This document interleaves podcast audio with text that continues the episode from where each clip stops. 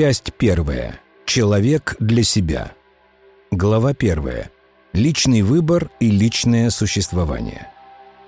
Основным мотивом для написания этой работы является решение задачи очень личной – сформулировать и описать отношение к собственному существованию, которое позволяет мне в факте собственного существования находить личный смысл – Обретение смысла личного существования я связываю с пониманием того, что, собственно, я делаю здесь и сейчас, и какая мне от этого радость.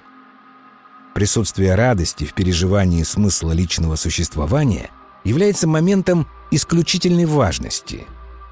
Если радости нет, то и смысла личного нет тоже – Вопрос, сформулированный таким образом, можно считать основным вопросом личного существования. А попытка найти на него ответ является одним из подходов к вопросу о смысле жизни. Очевидно, что основной вопрос личного существования может быть сформулирован при условии, что существует тот, кто этот вопрос может задать. Вопрос о существовании себя самого является вопросом личного выбора – который определяет и личное мировоззрение, и самосознание человека. Если в личном самосознании нет необходимости в себе самом, то нет и возможности задать основной вопрос личного существования, и, соответственно, невозможно получить на него ответ.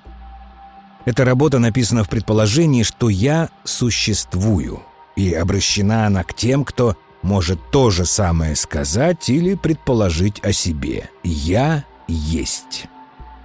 Особо хотелось бы отметить, что речь пойдет не только о содержании смыслов личного существования, сколько об отношении человека к этим смыслам.